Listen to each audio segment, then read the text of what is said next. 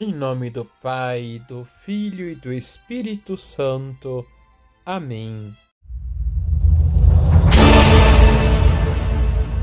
Olá, tudo bem com você?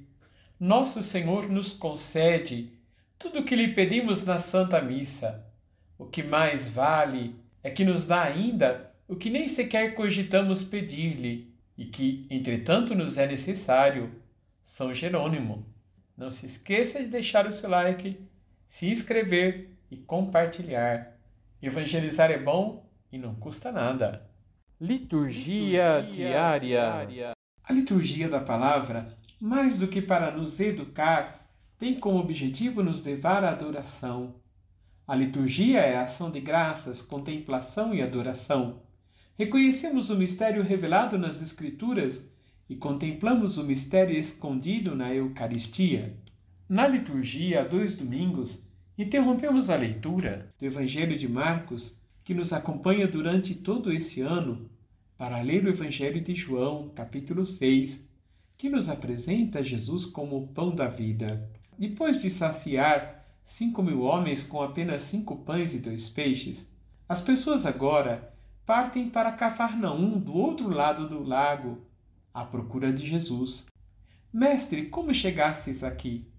Uma pergunta aparentemente inocente e simples, que realmente toca nas verdadeiras origens e identidade de Jesus. Jesus lhes diz que eles estão procurando por ele não porque viram sinais, mas porque eles têm muito pão para comer. Jesus, porém, lhes apresenta o alimento que dura para sempre, e este é o verdadeiro alimento que veio oferecer. Acreditar em Jesus é muito mais do que apenas aceitar o que uma pessoa se apresenta como verdade.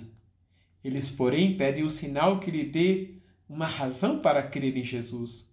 E citam o exemplo do maná que Moisés alimentou o povo durante seus 40 anos no deserto. Jesus se apresenta como um novo maná. Eu sou o pão da vida.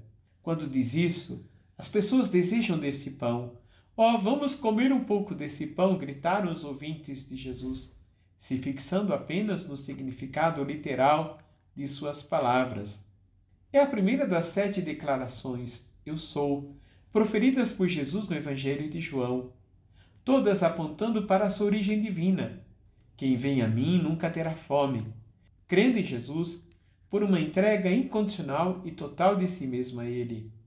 Pela Eucaristia, sinal pelo qual celebramos o amor de Deus que pela Eucaristia, sinal pelo qual celebramos o amor de Deus que nos é manifestado através da vida, sofrimento, morte e ressurreição de Jesus Cristo, onde damos graças por todos os caminhos nutritivos pelos quais Deus, por Jesus, entra em nossa vida cotidiana. O fato de estarmos realmente sendo alimentados e nutridos é demonstrado pela maneira como vivemos nossa vida e compartilhamos o que recebemos com as outras pessoas que ainda têm mais fome de vida e de sentido. Vamos rezar? Manifestai, ó Deus, a vossa inesgotável bondade para com os filhos e filhas que vos imploram e se gloriam de vos ter como Criador e Guia, restaurando para eles a vossa criação e conservando-a renovada por nosso Senhor Jesus Cristo, vosso Filho, na unidade do Espírito Santo. Amém. Receba a bênção do Deus Todo-Poderoso, Pai, Filho e Espírito Santo. Amém.